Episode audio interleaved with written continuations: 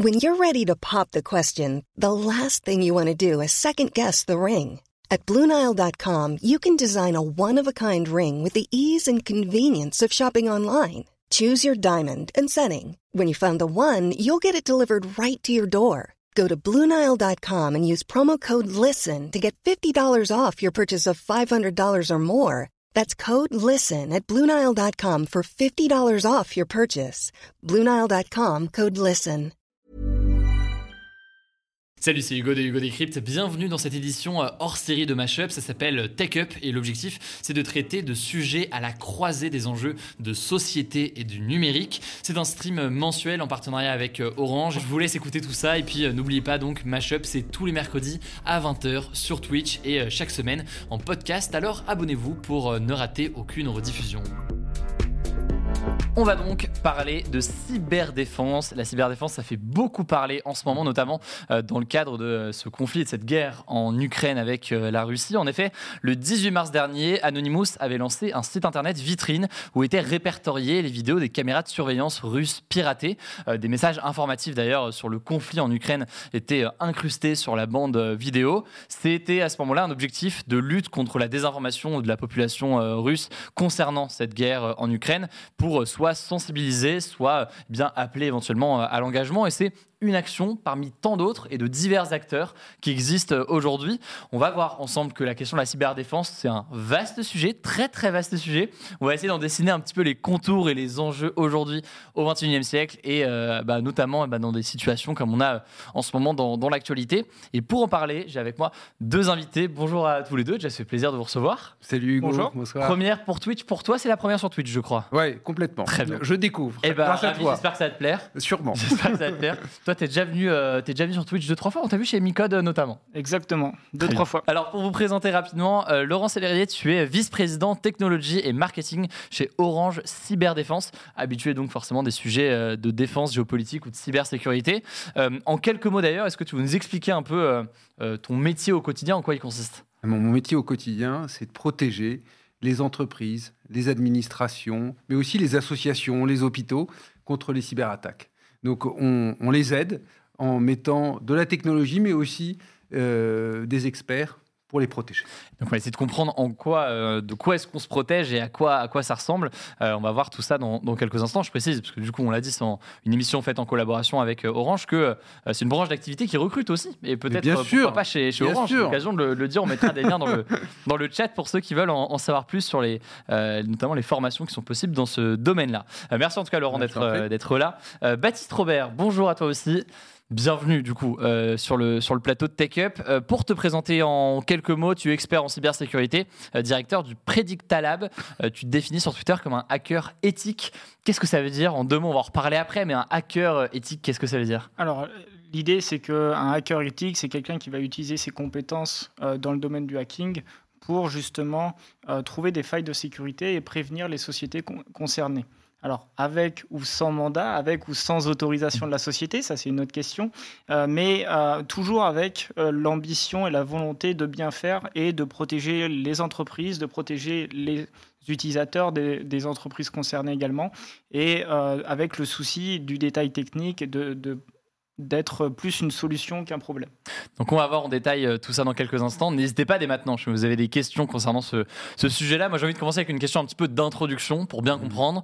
Qu'est-ce qui fait, euh, Laurent, tu disais que euh, Orange a travaillé à protéger un certain nombre de, on peut parler d'hôpitaux ou d'autres, d'autres organismes.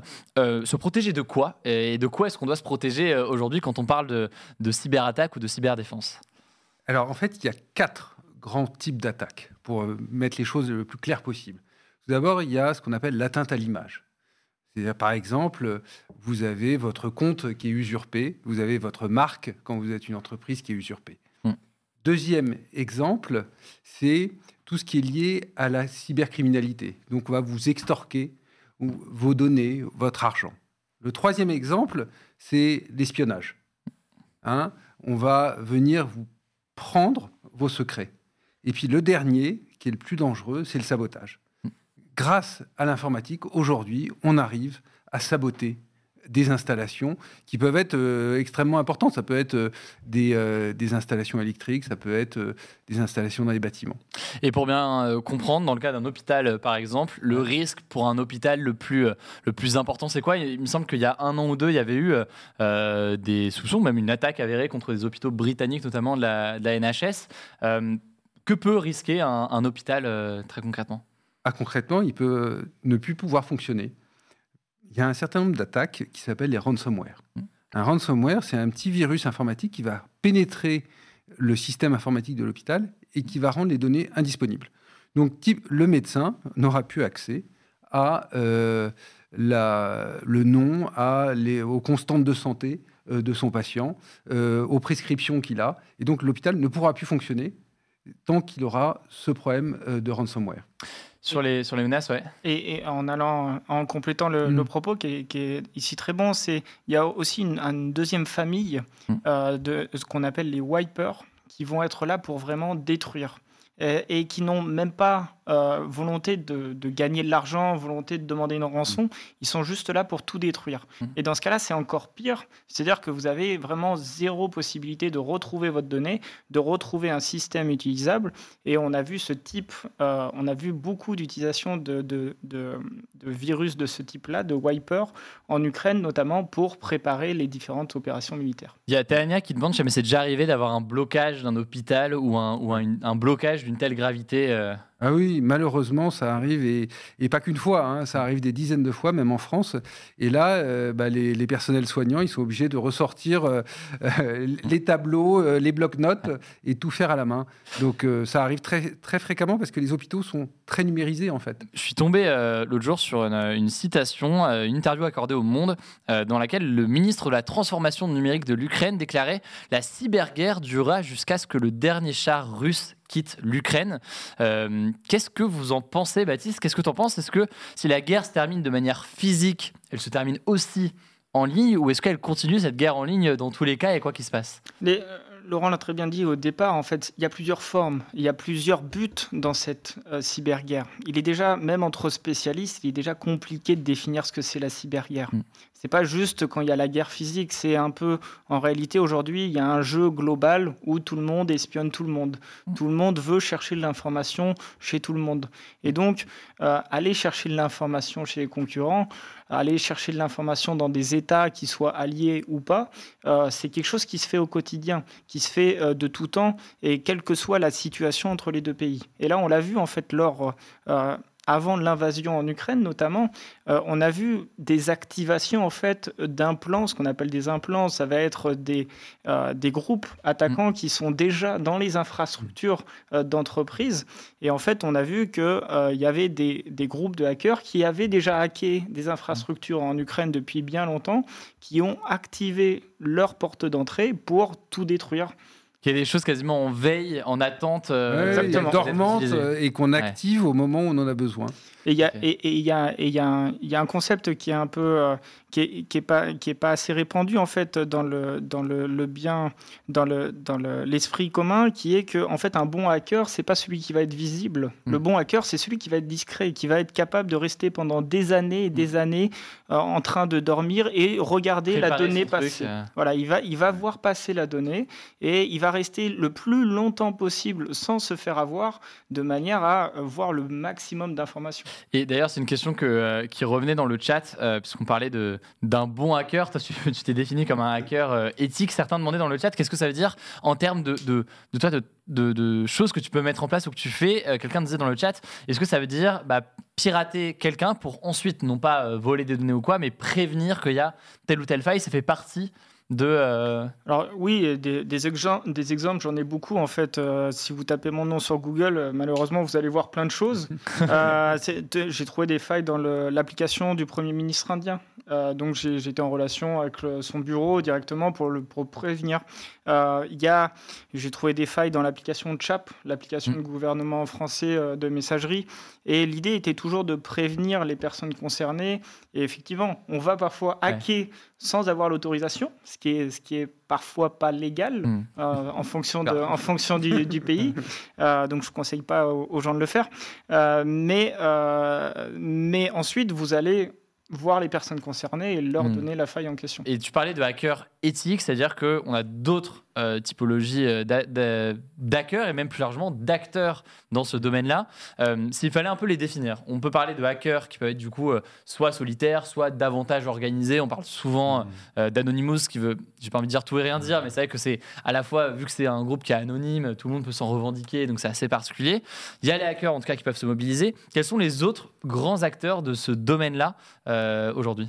Je crois qu'effectivement, il y a ce qu'on appelle les activistes, hein, Mm. dont, euh, dont Anonymous, qui en général portent une cause. Mm. Après, il y a les groupes criminels, hein, qui eux veulent faire de l'argent. Et puis, il y a aussi des groupes para-étatiques. Mm. C'est-à-dire qu'ils ne sont pas avec un uniforme, mais euh, ils ont des liens très proches avec euh, certains États. Et puis enfin, il y a les États eux-mêmes, hein, qui ont leur propre force de hackers pour soutenir leurs opérations, notamment les opérations de renseignement dont on parlait, hein, qui préexistent largement euh, des conflits, mais aussi bah, d'accompagner les opérations euh, lorsqu'il y a une guerre, et puis en général, ils restent euh, après.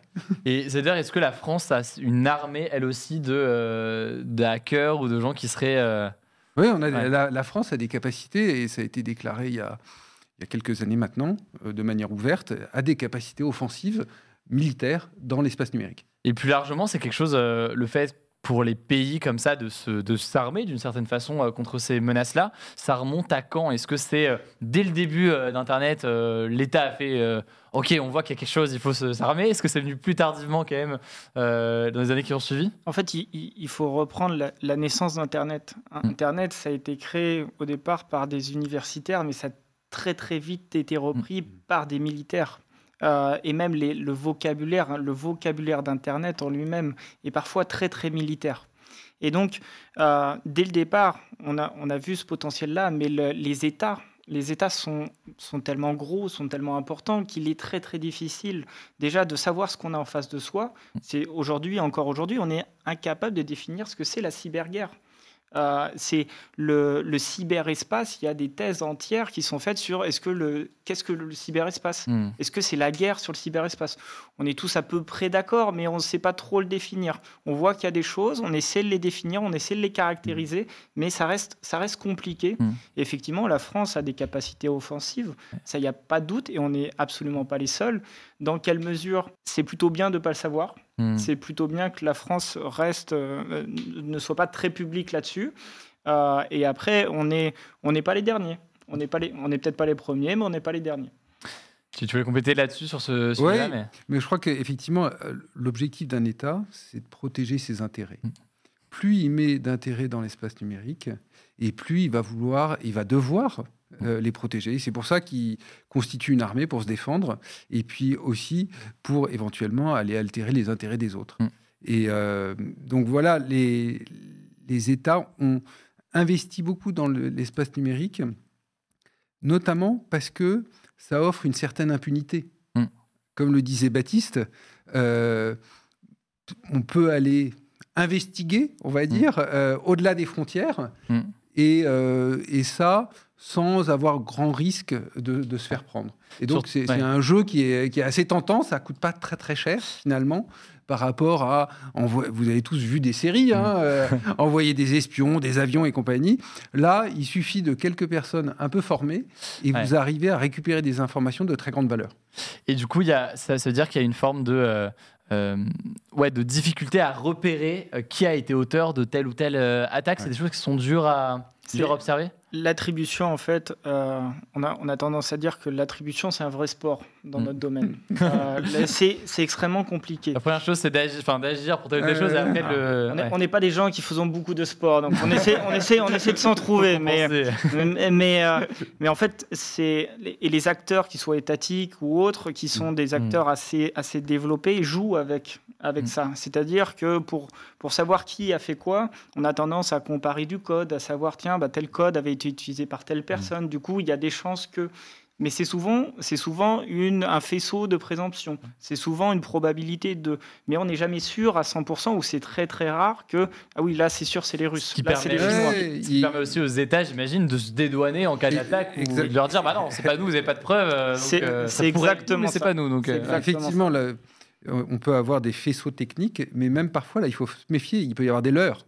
Hmm. C'est pas parce que vous retrouvez des caractères cyrilliques dans du code que c'est forcément des Russes. Hmm. Euh, ou des caractères chinois que c'est forcément des Hmm. Chinois. Et donc, euh, voilà, les, les États en jouent Hmm. euh, pour agir avec une certaine impunité. Sur euh, la question des différents États, il y a une question de Stereo Glitcher qui disait est-ce que c'est vrai que les Russes sont les meilleurs hackers? Ils ont cette réputation. Euh, c'est une question plus large. Aujourd'hui, quels pays sont les mieux armés? Et en cas d'attaque et en cas de défense, mais les, lesquels sont les mieux armés aujourd'hui dans le Ce monde qui, est, ce qui est sûr, c'est qu'il faut remettre un petit peu tout en ordre. C'est-à-dire que ce n'est pas une compétition.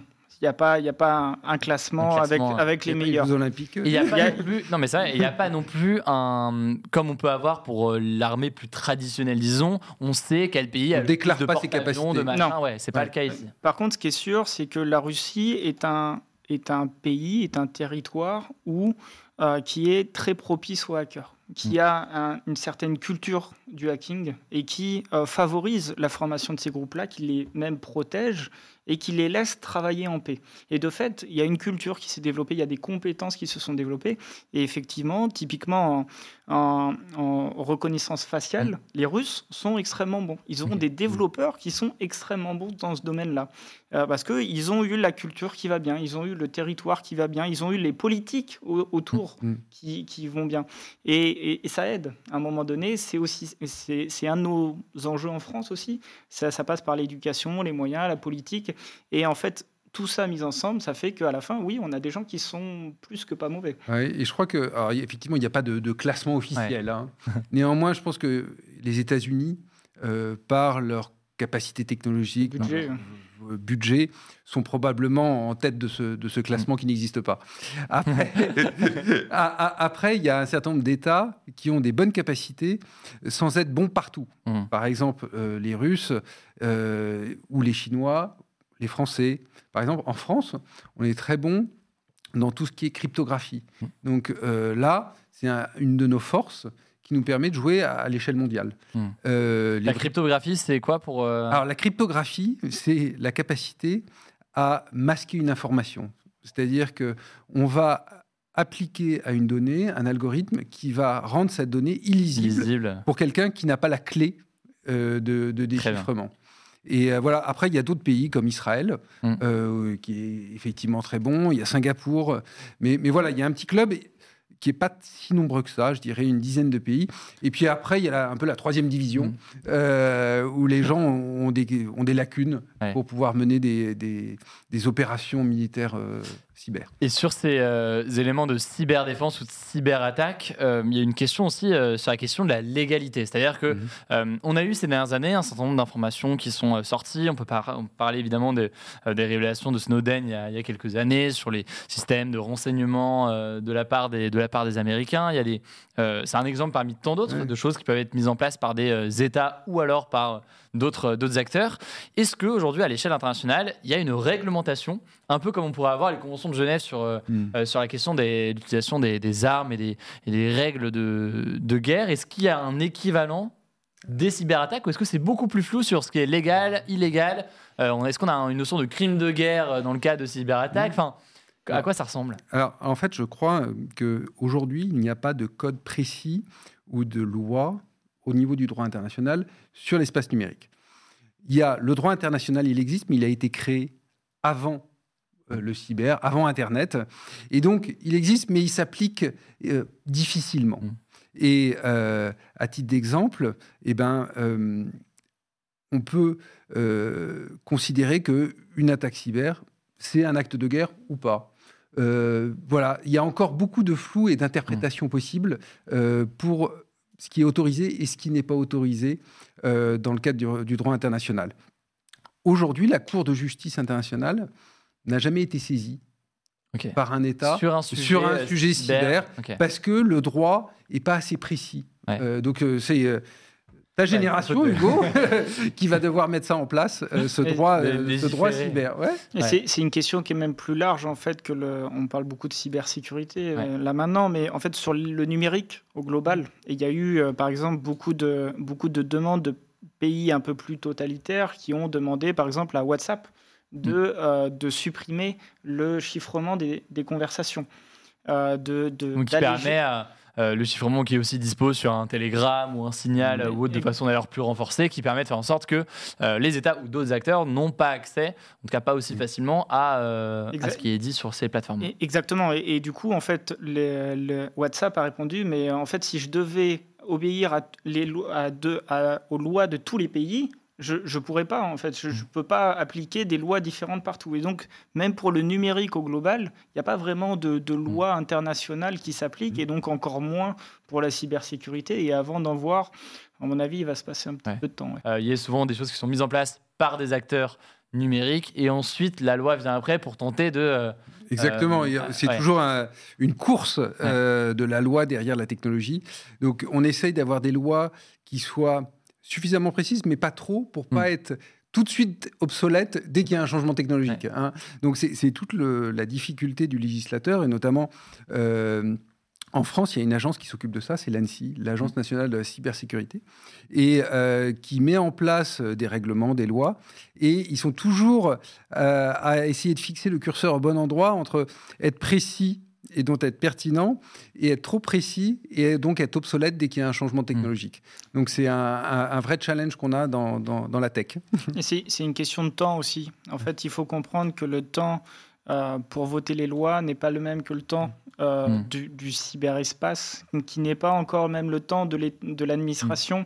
Et donc, c'est vraiment, on ne prend pas tous le même, Mm. le- la même période, le même temps pour faire, la même, pour faire des, ces choses-là. Et donc, de fait, il y a des désynchronisations qui se font. Et avant que tout le monde soit raccord, en fait, ça n'arrive quasiment jamais, pour pas dire jamais. Il y a une question dans le chat assez intéressante euh, de Mathieu qui dit Mais une question, je ne sais pas si elle a déjà été répondue, mais à quel moment parle-t-on de cyberattaque au niveau étatique S'attaque-t-on aux infrastructures gouvernementales, à une part importante de la population? Je pense qu'il y a deux questions que ça pose. Euh, c'est la question de est-ce que si un État se fait attaquer, il le dit. Ou est-ce qu'il le garde pour lui? Et en général, comment ça fonctionne là-dessus? Est-ce qu'on a des, entre guillemets, des éléments de réponse sur, euh, sur ça? Et la deuxième, réponse, la deuxième question, pardon, c'est. euh, d'un point de vue euh, d'attaque contre des États ou des infrastructures étatiques, quels ont été selon vous les éléments les plus marquants que vous avez pu voir ces dernières années Euh, Je sais qu'il y a souvent le, le cas de l'Iran qui revient, euh, qui revient souvent sur les infrastructures nucléaires, mais est-ce que vous voulez soit parler de lui ou d'autres Peut-être la première question sur est-ce que les États en parlent dans le cas où ils font face à une, à une attaque? Eh bien, ça dépend. Euh, dans certains cas, euh, ils le révèlent publiquement. Ouais. Et, et ils accusent parce que ça leur sert euh, de mettre la pression sur un État. Dans d'autres cas, eh ben, ils le disent, mais de manière non publique. Hein, ils convoquent l'ambassadeur, euh, ils font passer des messages euh, et en disant attention, je t'ai vu, ne recommence pas. Sinon, moi, j'ai des moyens de rétorsion Mm. euh, sur toi. Donc voilà, c'est vraiment un, Au cas par cas l'attribution est un acte euh, fondamentalement politique. Ouais. C'est pas un acte technique. C'est e- exactement, et c'est c'est important de le préciser. En fait, la cybersécurité, ça va être très technique. On va être sur, sur un secteur très technique. Mm. Mais se mêle à tout ça, en fait, ce secteur très technique va être un outil pour servir des enjeux géopolitiques, des enjeux na- nationaux par- parfois, des géopolitiques, politiques tout court. Et il n'y a pas de, a pas de réponse, il n'y a pas de réponse simple. Effectivement, parfois on va le dire, parfois on va pas le dire. De la même façon qu'on parle des, des entités étatiques, mais on- Mm. Les entreprises c'est la même chose. Parfois elles le disent, parfois elles le disent pas. Mm. Et après sur, pour, euh, sur, sur la deuxième question, sur les infrastructures, en fait ce qu'on va chercher en tant que hacker, si on va chercher à cibler les infrastructures les plus critiques, Ouais. si je veux vraiment faire mal à un pays, et ben comme on l'a vu en Ukraine, en fait, dans un premier temps, on va aller s'a- s'attaquer à tout ce qui est lié au gouvernement, donc directement aux organisations gouvernementales et ensuite aux infrastructures critiques, donc l'électricité, euh, l'eau, euh, le- les centrales euh, centrales, nucléaires, etc. Et pour ceux qui veulent un contexte sur ce sujet-là, la question de, de Stuxnet, c'était ça le nom du, du virus qui avait été découvert en 2010, qui avait sévèrement perturbé le programme nucléaire iranien. Et donc, résultat, une partie des machines a été tombée en panne à ce moment-là. Ça avait amené à, à beaucoup, de, beaucoup de problèmes à l'époque sur le nucléaire iranien. On voit que ça peut s'attaquer à des, à des éléments. Je crois qu'on parle d'organismes d'importance vitale. C'est ce genre de Exact- OIV. Exactement. Bah, euh, en France, il y en a à peu près 200. Mm. Alors la liste est confidentielle, je pourrais pas Ouais. vous le dire, mais enfin on voit bien quand même On peut euh, deviner les, que... les- les secteurs qu'a mentionné Baptiste, hein, l'énergie, le transport euh, et compagnie. Donc ça, c'est des secteurs qui sont particulièrement euh, surveillés Ouais. et qui ont euh, des obligations de sécurité, en particulier de cybersécurité. Donc, ils sont obligés de prendre un certain nombre de mesures, de faire des audits, euh, de mettre en place des systèmes de détection Mm. pour vérifier qu'il n'y a pas d'intrusion. C'est là où on voit toute la difficulté de la chose et, et où c'est important de mettre de la nuance, c'est-à-dire qu'on a des organismes d'importance vitale Mm. qui, qui sont vraiment très importants pour la France, qu'il faut protéger et qui ont besoin qu'on leur donne les moyens, Mm. qu'on les qu'on les conseille également, et l'État est vraiment là pour ça, pour leur dire, voilà, il faut faire comme ça, on, va- venir vous aider euh, régulièrement, on va vérifier que vous êtes au niveau, et si on voit quel- quelque chose passer, bah, on va aussi vous prévenir. Et c'est très important pour un État aussi d'accompagner ces grosses structures pour, en cas de pépin, bah, d'être là et d'être au plus près. Il y a une dernière peut-être qui- petite question qui est assez intéressante, euh, mais pour toi Baptiste, mais je pense que tu vas pouvoir aussi Mm. rebondir euh, là-dessus, parce que quelqu'un te demande euh, qu'est-ce que tu as fait comme étude, quelqu'un a demandé master hacker, ou est-ce que tu t'es formé sur le tas? Il y a une vraie question sur la formation, qu'est-ce qui nous amène à ce, Alors, à ce domaine-là euh, en général, et je pense que Laurent, tu peux aussi Ouais, répondre de ton sûr. côté euh, au sein de ton département chez Orange, beaucoup de, beaucoup de temps passé euh, sur l'ordinateur. Ouais. Euh, j'ai commencé, en fait, je, de base, j'ai une formation d'ingénieur en, en- en- je, je le connais tellement que euh, té- télécom et réseau. C'est un métier que j'ai jamais fait. Et ensuite, j'ai fait vraiment développeur d'applications mobiles. Et je me suis intéressé à la sécurité. Ça, va- ça a été mon point d'entrée dans la sécurité. Et petit à petit, en fait, je, je me suis vraiment formé euh, sur le tas. Et ce qui est, ce qui est vraiment important de préciser, c'est que la sécurité, et c'est ce qui fait de notre secteur vraiment quelque chose d'extrêmement riche. Il y a des gens qui viennent de partout, Mm. avec des profils extrêmement différents. Il n'y a pas de voie royale. Mm. C'est pas parce que vous n'avez pas fait d'études. Moi, ce- sur Twitter, j'ai des, des gens tous les jours qui m'envoient des messages, des jeunes, en me disant quelles, quelles études faut faire? Il n'y a pas de voie royale. Travaillez, prenez, prenez une spécialité. La cybersécurité, ça veut rien dire. Il y a un milliard de métiers à l'intérieur. Prenez un métier, prenez une spécialité et travaillez, travaillez, travaillez, travaillez. Et ensuite, ça viendra. Il n'y a, y a pas Mais de raison. Laurent, là-dessus, euh, la question de. Ouais, alors moi j'ai une petite histoire à vous raconter. On a chez Orange Cyberdéfense une employée qui, avant de nous rejoindre, était croupière dans les casinos, vous savez, qui surveillait euh, les joueurs. Et elle aimait bien l'informatique. Elle nous a rejoints il y a quelques années. Et c'est super de la voir parce qu'elle nous apporte toute sa connaissance du jeu. Et donc, euh, grâce à elle, on arrive à protéger des applications de jeu, à protéger euh, des, des sites de jeu euh, beaucoup plus euh, efficacement Mm. parce qu'elle connaît la mentalité des joueurs. Donc, vous voyez, bien. c'est une On peut venir de, on peut être croupier et finir, euh, finir à travailler sur ces sujets de, de cyberdéfense. Merci beaucoup à tous les deux.